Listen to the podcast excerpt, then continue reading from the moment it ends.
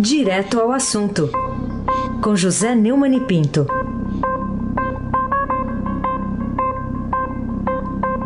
Neumani, bom dia. Bom dia, Raíssen Abac, o craque. Bom dia, Carolina Ercolim, Tintim por Tintim. Bom dia.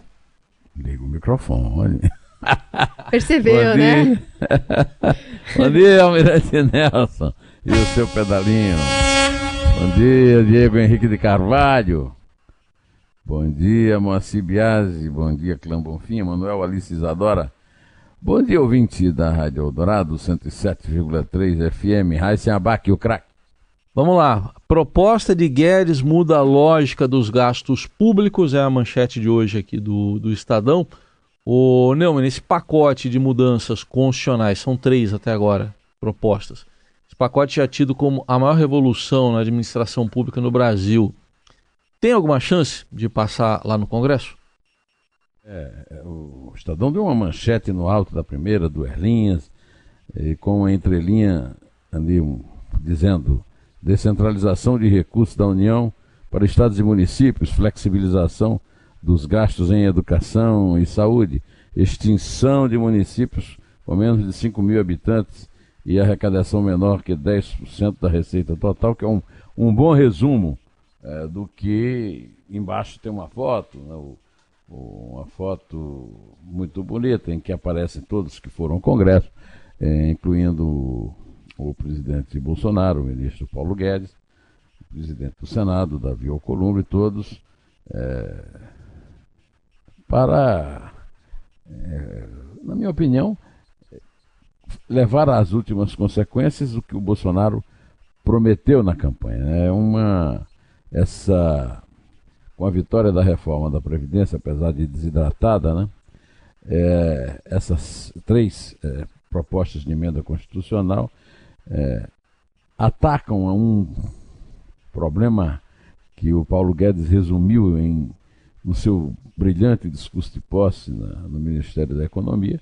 Agora, vamos ver o que é que vai ser desidratado no Congresso. O Congresso é, tem sido mais representante da elite dirigente, que é composta por políticos que comandam organizações criminosas partidárias e por burocratas também corrompidos, do que da sociedade.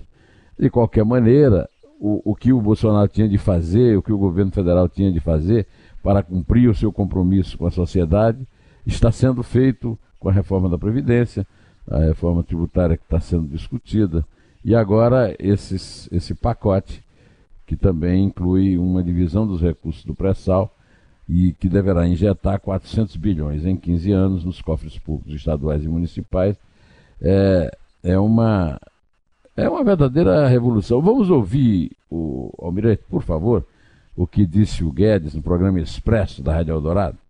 Nós vamos garantir finanças sólidas para a República Brasileira, ao mesmo tempo Estamos descentralizando recursos para estados e municípios, de forma também fortalecer a Federação Brasileira.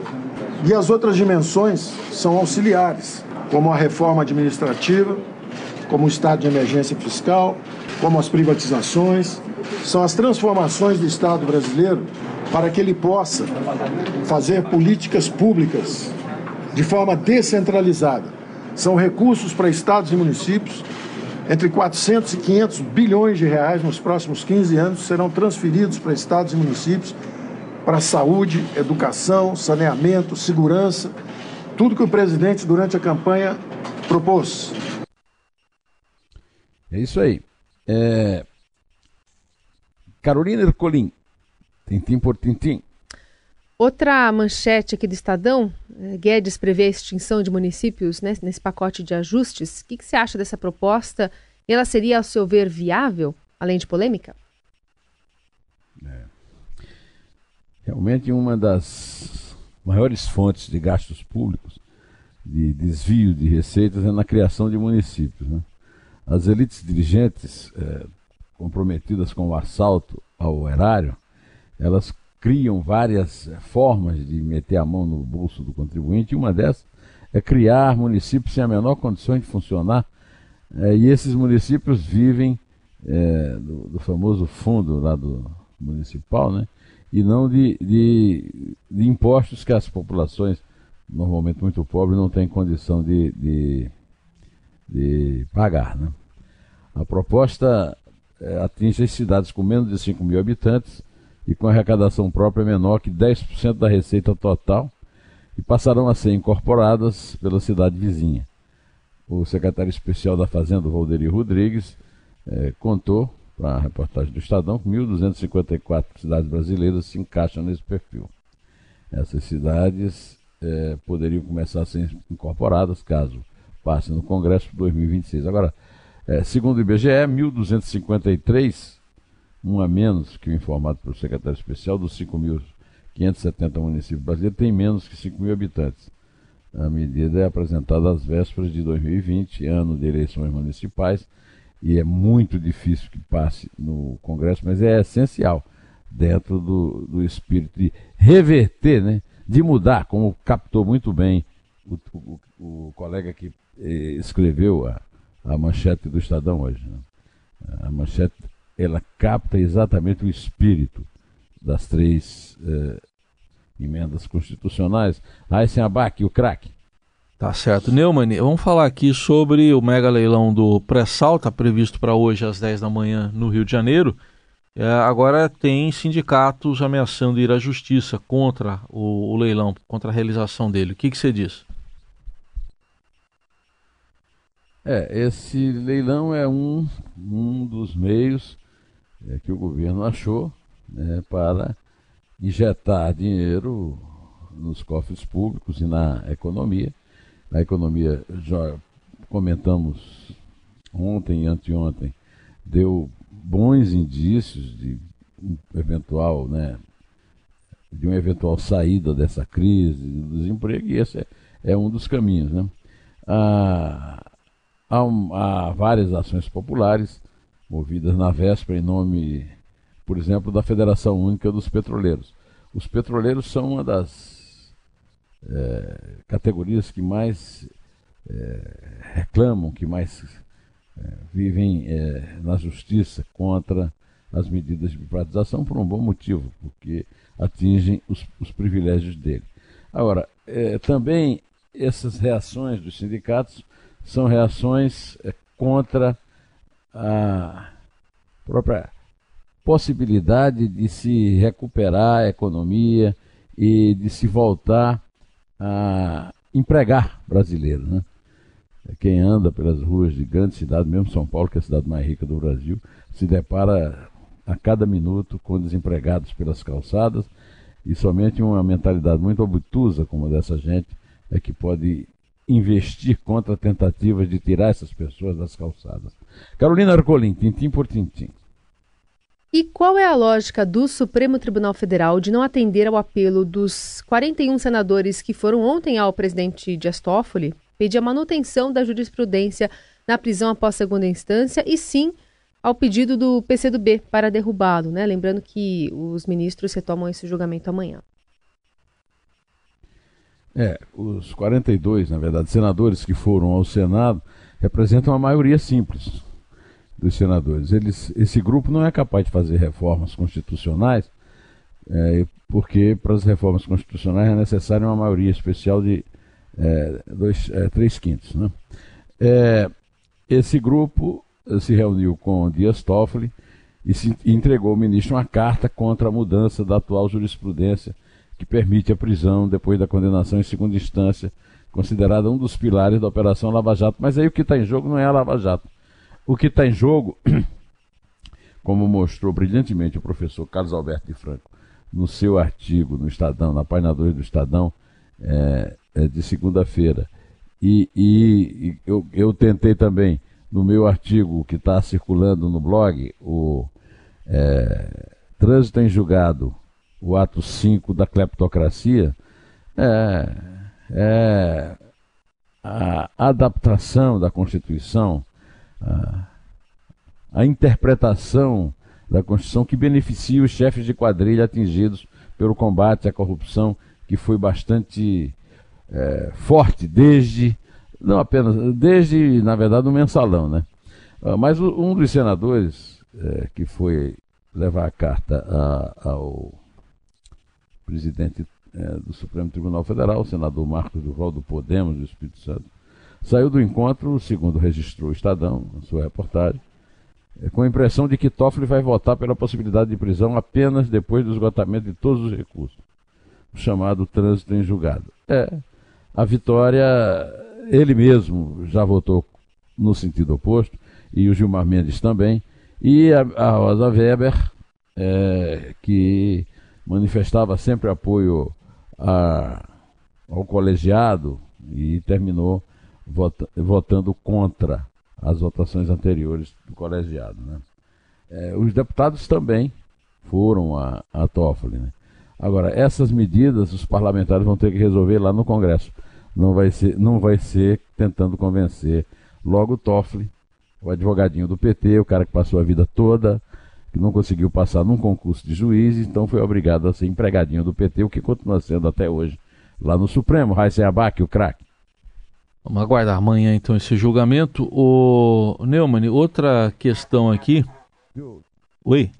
Faltam três votos.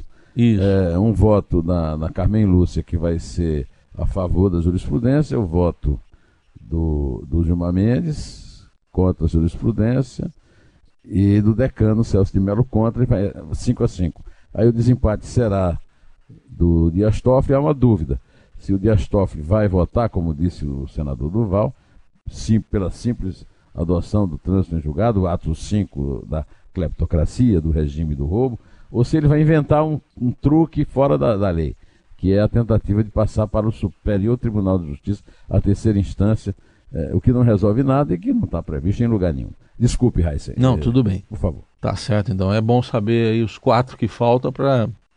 Vai ser apertado o placar pelo jeito. O Neumann, a Polícia Federal pediu a prisão temporária da ex-presidente Dilma ao relator da Lava Jato Supremo, o ministro Dias Toffoli, aliás, o ministro Edson Fachin, mas ele, ele negou. O que, que você eh, pode dizer sobre isso? Dá para explicar o que, que aconteceu? Olha, nesse artigo que eu escrevi, que está no blog, eu me refiro ao fato de que o Lula indicou três ministros. Né? Na, na realidade, indicou quatro, mas o ministro é, Teori Zavascki morreu naquele acidente num avião é, em Angra dos Reis, né? em Paraty, aliás. E, e agora, e a Dilma, três. Então, o PT indicou seis, o que já seria a maioria. Desses ministros indicados pelo PT, alguns é, votam normalmente a favor do Supremo, é, a, desculpe, a favor é, da prisão, né, da, da punição dos criminosos. Né? O ministro Edson Fachin está entre eles. Mas eu, eu sempre lembro que o ministro Edson Fachin fez campanha para Dilma. Deve ser difícil para um ministro que foi é, indicado é, pela, pelo PT é, mandar prender a presidente Dilma e o é, ex-ministro, o ministro é, Guido Mantega, que foi ministro da Fazenda no lugar do Palocci no governo Lula, e no governo Dilma antes do Joaquim Levy. Né? É, essa prisão temporária pedida pelo, pela, polícia, pela Polícia Federal foi negada então pelo Faquim e a Dilma vai continuar aí apregoando as suas qualidades de é, honestona. Né? Essas suspeitas a respeito dela e do Saudi e do, e do Manteiga foram levantadas em delações premiadas do executivo Ricardo Saudi delator do caso JF, e do ex-presidente da Transpetro, Sérgio Machado, do MDB. Na delação, Saldi disse que pagou uma ordem de 46 milhões de reais a senadores do MDB a pedido do PT. De acordo com o executivo, apesar das diversas doações terem sido oficiais, trata-se de vantagem devida. E tem mais esse caso, quer dizer, discute-se muito isso. Mas é óbvio que se foi uma coisa combinada e paga é, para atender a, a pedidos é, dos partidos no governo é que foi corrupto. Né? E o Sérgio Machado relatou repasse de 40 milhões do grupo JF a senadores do MDB a pedido de Manteiga, então ministro da Fazenda, como forma de comprar o apoio político do, do MDB para, o, para a campanha da Dilma. O inquérito foi aberto de faquinha em 14 de maio do ano passado. Carolina Ercolim, tintim por tintim. Neumani, queria saber se você acha que está chegando o dia em que veremos o senador Renan Calheiro sendo punido de alguma forma nos processos que ele responde lá no Supremo. Pois é, isso aí faz parte desse, dessa coisa que eu falo da, do ato 5 da, da cleptocracia. O Renan é, é o político mais, é, digamos, mais identificado com essa capa de cleptocrata, né? E tem passa uh, por cima de muitos processos uh, que ele tem direito de recorrer no Supremo por causa do foro privilegiado que se vive falando que vai mudar, mas não muda. Né? É, o, isso se trata do assunto que eu tratei na pergunta anterior e houve é, ontem cedo é, buscas e apreensões nas casas é, de Renan Calheiros, Eduardo Braga, Jade Barbalho, Eduardo Braga é o líder do MDB no Senado. O Jade Barbalho, do ministro do Tribunal de Contas da União, Vital do Rego Filho, que era senador à época dos repasses e era candidato ao governo do meu estado, da Paraíba, e o ex-ministro Guido Mantega, intimados a prestar depoimento junto com a Dilma também no âmbito da investigação. É, as possibilidades desses senadores, e principalmente do Renan Calheiro, é, serem é, devidamente punidos são, digamos, menos de zero. Raíssen Abac, o craque. É mais ou menos então igual a chance do Flamengo perder o título do Brasileirão. Menos de não zero. Acho, não acho. O, não, não o, acho. As chances do Flamengo perder o título são de 5%. Nesse caso seria os Palmeiras. Isso é que dizem os estatísticos. Eu não sei como é que fazem essas contas, mas é o que eles dizem. Também não sei como é que eles fazem, porque se o goleiro tomar um frango, como é que faz? Bola bate na, no bumbum e entra, como é que faz? É. Bom, o, o Neumann, o que, que você está achando da movimentação em torno ainda daquelas declarações semana passada do deputado Eduardo Bolsonaro sobre o AI-5 e também do general Augusto Heleno? Ah, quando eu, deixei de ler aqui o, o portal do Estadão, a manchete era exatamente do general Heleno dizendo que nunca viu na vida o, o filósofo, o, o, como é, o autor de horóscopo, né, o, ele, Olavo de Carvalho. É, isso aí é uma babaquice, é uma idiotice sem limites. É, não existe nenhum risco à democracia no Brasil. Não há nenhuma perspectiva de convulsões é, aqui, como as do Equador, a do, as do Chile, e, e, os problemas, por exemplo, que há na, na fronteira da Bolívia, que está fechada por manifestantes, aqui no Brasil. Né? O, o, general, eu conheço o general Augusto Heleno há muito tempo. O general Augusto Heleno ele é meio destemperado, mas é uma pessoa séria é, e, e é uma, não, não, representa, nunca representou nenhuma ameaça à democracia no Brasil. Aliás, é, a respeito disso, eu aconselho a todos esses idiotas que estão aí é, falando na volta da ditadura a lerem o ed primeiro editorial do Estadão hoje, que fala exatamente sobre uh, o comportamento uh, das Forças Armadas na democracia hoje. A prudente distância dos militares é o título do editorial, na página 3. Eu recomendo a leitura, nós já ouvimos aqui a leitura pela rádio, e, e não tem o menor sentido, nem em relação ao general Heleno, nem em relação ao Eduardo Bolsonaro, que, aliás, não defendeu o ato 5. Ele, ele apenas falou a hipótese de forma ignorante, como ele é, coitado, é, de se usar um tipo de ato 5 para impedir essas manifestações que não têm a menor chance de acontecer. Carolina Ercolim, tintim por tintim. Bom, vamos falar agora sobre a Libertadores. Comembol decidiu que vai ser realizada a final né, entre Flamengo e River lá é, em Lima, né? Porque Santiago parece estar difícil a realização, até por questão de segurança, né? Mas o que, que você acha dessa mudança de local? Eu acho que essa decisão de um jogo final só para a Libertadores é, é, só pode ser explicado pelo espírito colonialista é, dos corruptos e incompetentes dirigentes da Comebol, porque é, imitam assim a Liga dos Campeões. A cultura da América Latina não é a cultura da Europa. A, a, liberta, a Libertadores é decidida da melhor forma é, em dois jogos, sempre foi assim, dois jogos, um na casa de um, outro na casa de outro.